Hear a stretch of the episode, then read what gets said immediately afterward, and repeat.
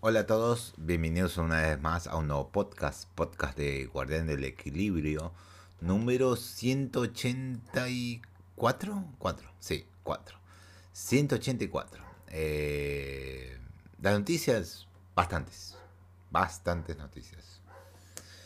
Ahí decidí poner, como verán, el título del podcast, vale la pena, porque ya me había olvidado, pero eh, valió la pena ponerlo pero la acompaña con rumor, un rumor gordo y sólido, como que impacta. Pero decidí no poner eso porque es un rumor. Si llega a confirmarse en el próximo, en los próximos podcasts, andas a ver antes que acabe el año, posiblemente estén, se confirme. Prefiero poner el otro que sí vale la pena que el otro, er, por lo menos lo puse como segunda noticia eh, importante que eh, las noticias grandes, lo puse como segunda noticia, ahí, que se va a comentar.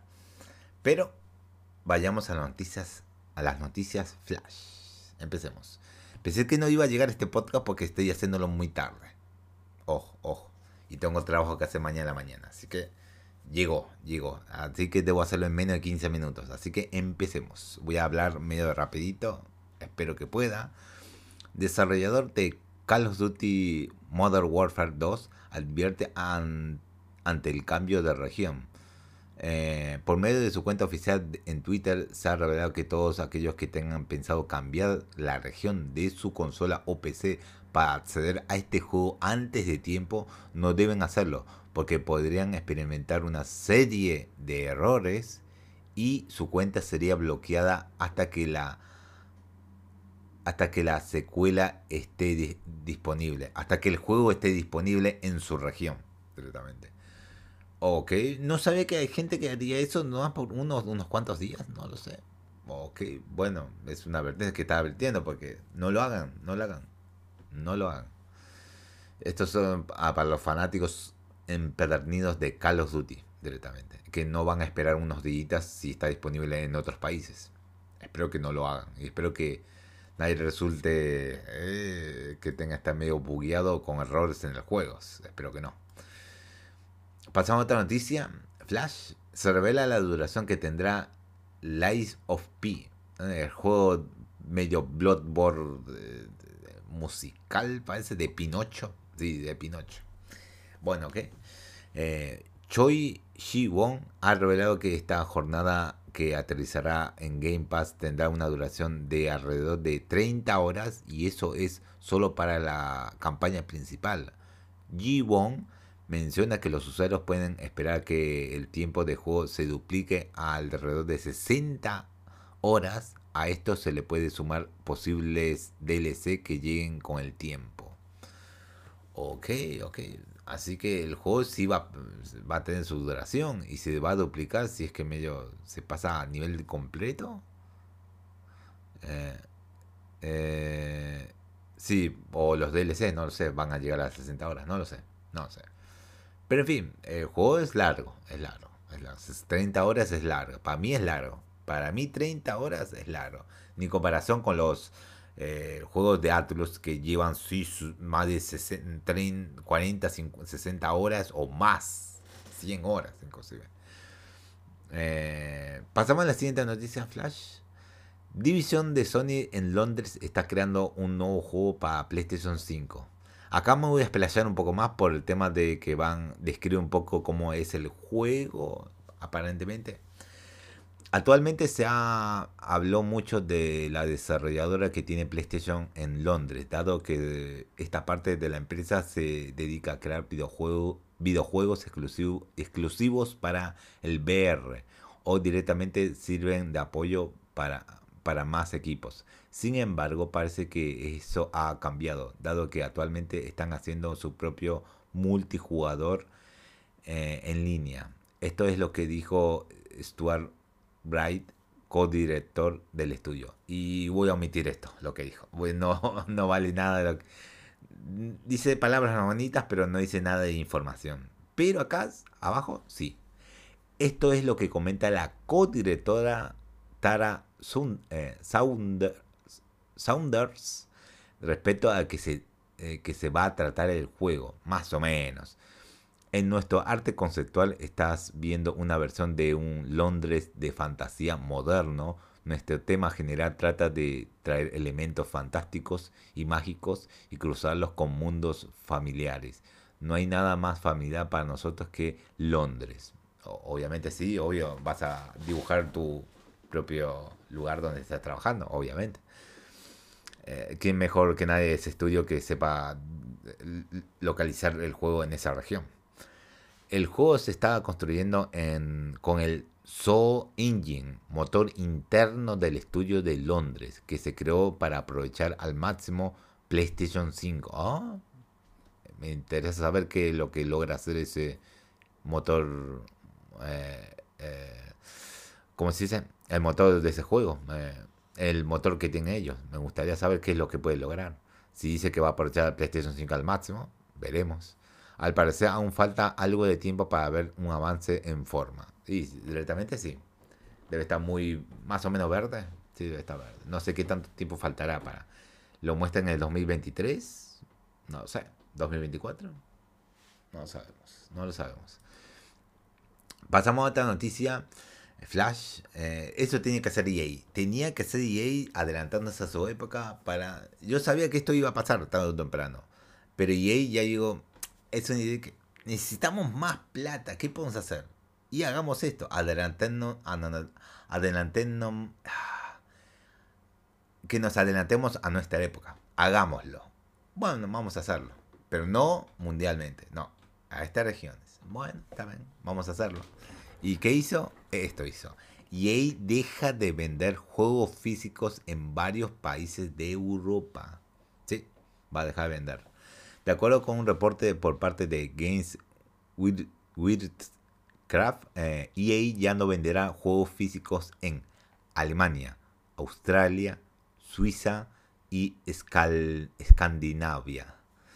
Como consecuencia, los jugadores de este mercado solo podrán comprar copias digitales. Esto fue lo que comentó la división alemana, alemana eh, de EA al respecto. Eh, el cambio continuo de productos físicos a descargas digitales sigue teniendo un impacto negativo en el desarrollo de las ventas. Los ingresos de las descargas digitales no se procesan a través de EA, sino a través de un afiliado. Mm.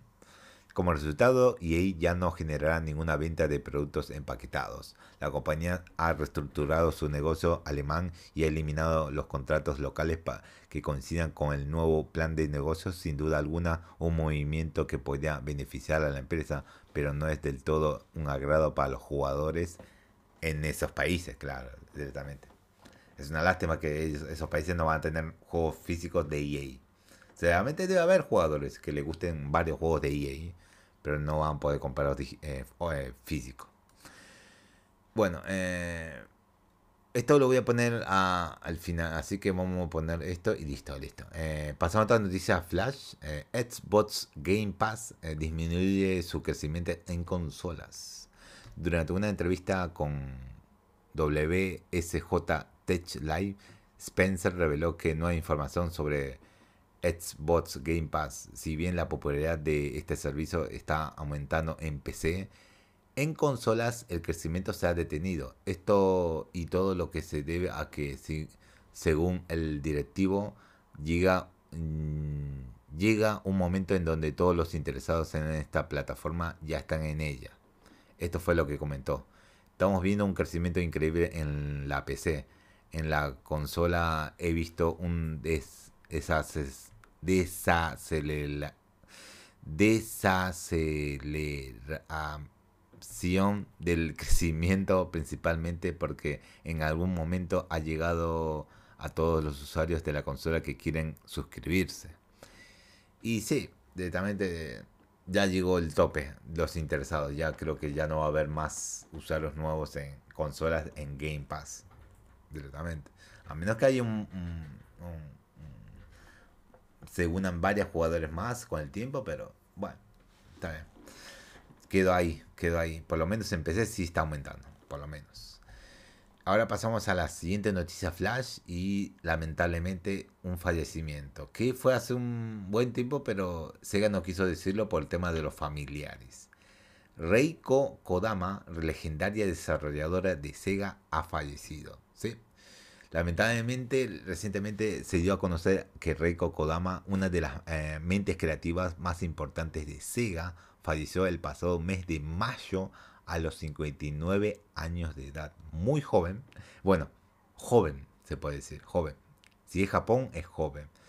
En sí, usualmente, eh, no quiero decirlo, pero debería durar casi llegar a los 80, 90, casi, años en trabajando en la industria de videojuegos.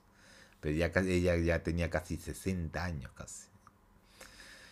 Directamente voy a decir que es joven. Voy a decir la palabra. Era joven, murió joven.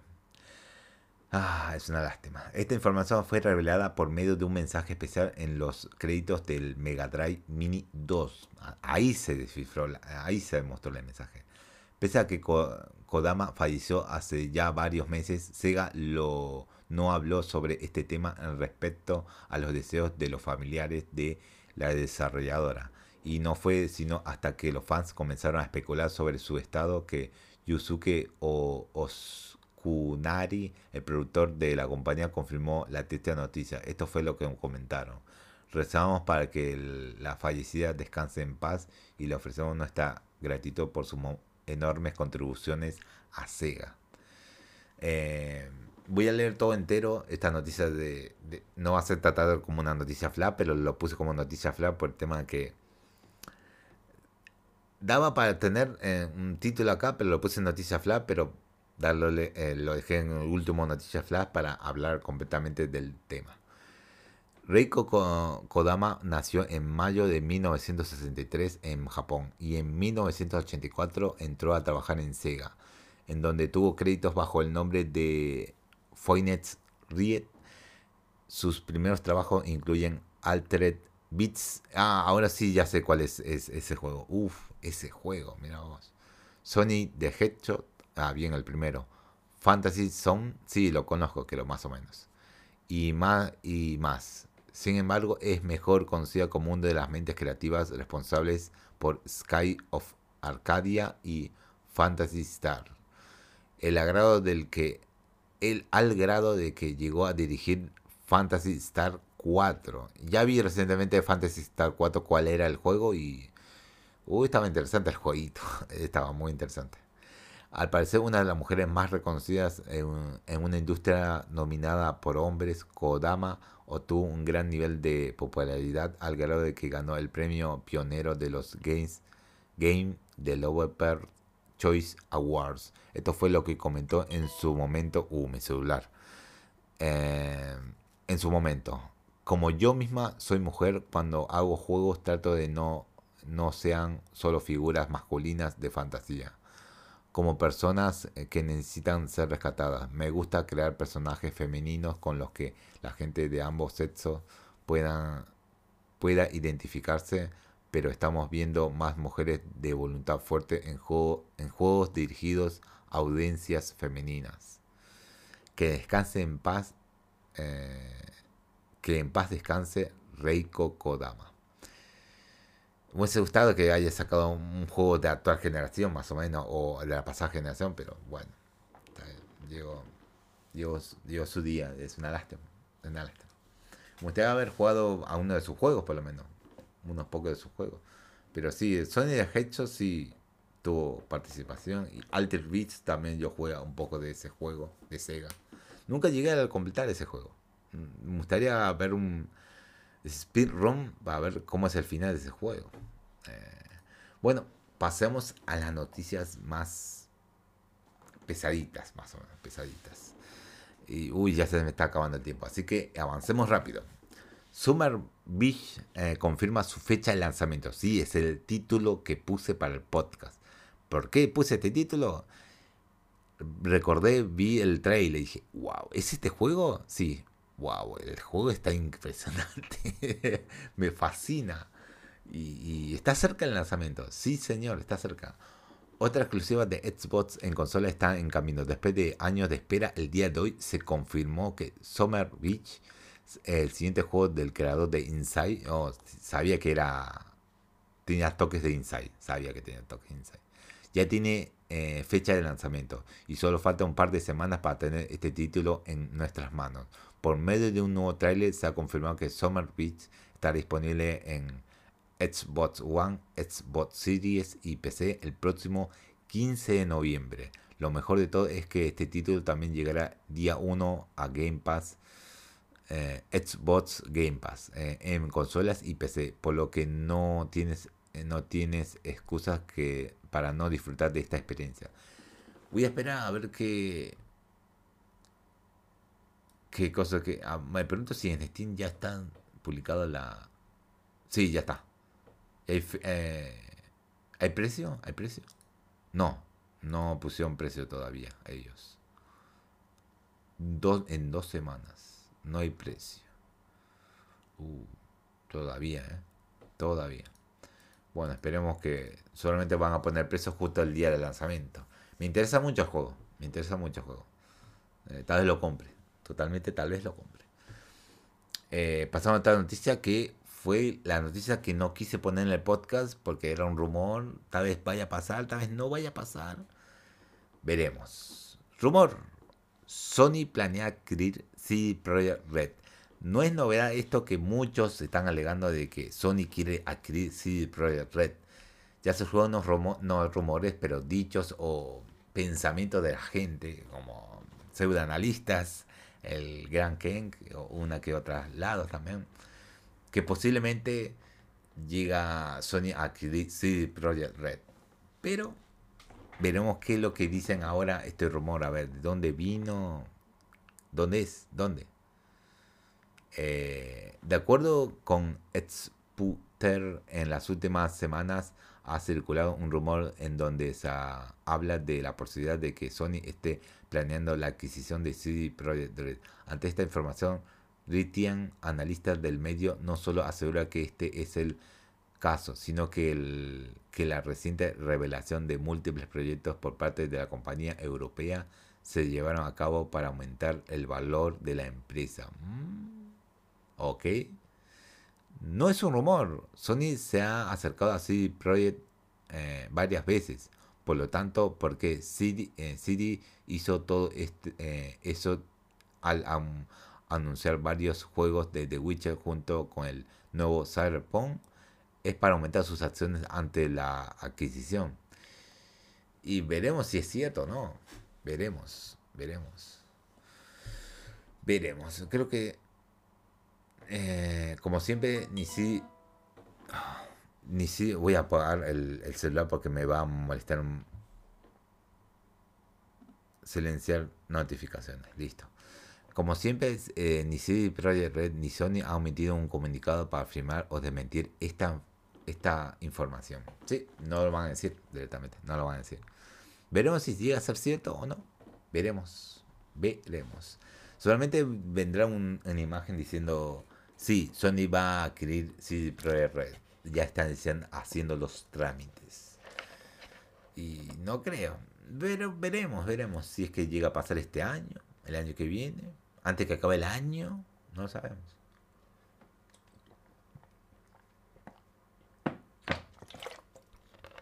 Tengo que tomar algo de juguito porque si no, no voy a llegar con la garganta. Bien, pasamos a la siguiente noticia. No estaba seguro dónde ponerla, sacarla, ponerla, sacarla, ponerla, sacarla, en, eh, ponerla en modo flash, en noticia, pero bueno, al final se quedó acá. Colección de Uncharted se convierte en el peor lanzamiento de PlayStation en PC. ¿Por qué? Por esto. Eh, en los tiempos de Sony han estado más, eh, más abiertos a cuanto a lanzar videojuegos en su plataforma PlayStation en PC y lanzamientos como Spider-Man, Sackboys, Days Gone y God War, entre otros, lo han demostrado. Y si bien su renacimiento es positivo, parece ser que la colección de Uncharted llegó hace un par de semanas, no tuvo la mejor aceptación. rastreador de datos independiente SteamDB eh, sugiere que la colección atrajo un número máximo de jugadores de 10.851.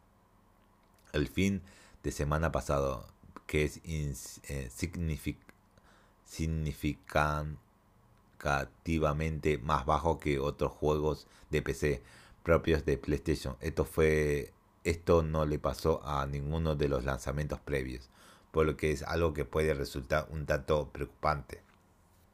Acá la lista de todos los jugadores que luego conseguir eh, los otros juegos. Y sí, se ve muy bajo, creo. Directamente sí se ve bajo. Eh, directamente sí se ve bajo, ¿verdad? Eh, para hacer una comparación, Horizon Zero Dawn debutó en Steam y con un pico alrededor de 56.000 jugadores. Spider-Man atrajo alrededor de 66.000 y Ghost of War logró un pico aún más alto de alrededor de 73.000 jugadores. Y Days Gone atrajo alrededor de 27.000 en su fin de semana de lanzamiento. Eh, vale mencionar que Uncharted Legacy of Thieves ha salido de en una época difícil para competir, dado que juegos han salido en el camino, sino lanzamientos importantes del mes como Gotham Knight, Mario Plus Rabbit 2, entre otros, y respecto a los juegos, eh, respecto a los juegos hermanos, se lanzaron durante una época tranquila que no se interrumpe con más títulos. Es una lástima. Es una lástima que la colección solo de dos juegos no, no pudo llegar a más jugadores. Es una lástima, es una lástima. Pasamos a la siguiente noticia y con esto termino. Uf, no pensé que iba a hablar de este tema y tocando de nuevo este tema. Sí, varias veces escuché en noticias o curiosidades este tema, pero veo que acá ya llegó al límite y tuvieron que hacerlo. Claro se prohíbe la venta de Calisto Protocol en Japón. ¿Por qué? Y lo sabremos ahora. Yo ya, lo leí. Eh, de acuerdo con, con Zero, el organismo que se encarga de clasificar los juegos en Japón, de Calisto Protocol cuenta con un alto grado de violencia por lo que han decidido prohibir su venta en este territorio. Si bien los desarrolladores tienen la opción de disminuir este elemento para recibir algún tipo de clasificación que, les, que los permita llegar a este mercado, eh, Stringing Studio se ha rehusado a llevar a cabo este proceso. Esto fue lo que eh, comentó al respecto en Twitter, en Japón. El mensaje está en japonés, pero acá lo que se tradujo. De Callisto Protocol ha decidido detener el lanzamiento de la versión japonesa a partir de ahora. La clasificación 0 no ha no se puede pasar. Hemos decidido que ya no podremos brindarle la experiencia eh, que necesita. Esperemos que todos en Japón lo entiendan. Si ya han realizado un pedido por adelantado, lo reembolsaremos. Junto a esto, el, estudio ha revelado que todos los que preordenaron el juego en Japón podrán recibir su reembolso. Recordemos que este país tiene una política estricta cuando se trata de una representación realista de sangre y violencia, como el desmembramiento humano, algo que Callisto Protocol ha usado en sus materiales promocionales. Esto no es eh, algo nuevo, ya que los juegos de Resident Evil en Japón usualmente son menos violentos en comparación con lo que vemos en Occidente. Para aquellos que tengan dudas eh, de lo que mismo sucederá con el remake de Dead Space, se ha confirmado que el trabajo de EA Motai disminuirá su nivel de violencia para llegar a mercados con una estricta política al respecto como Australia. Es una lástima que no vaya a llegar ese juego a, Japón.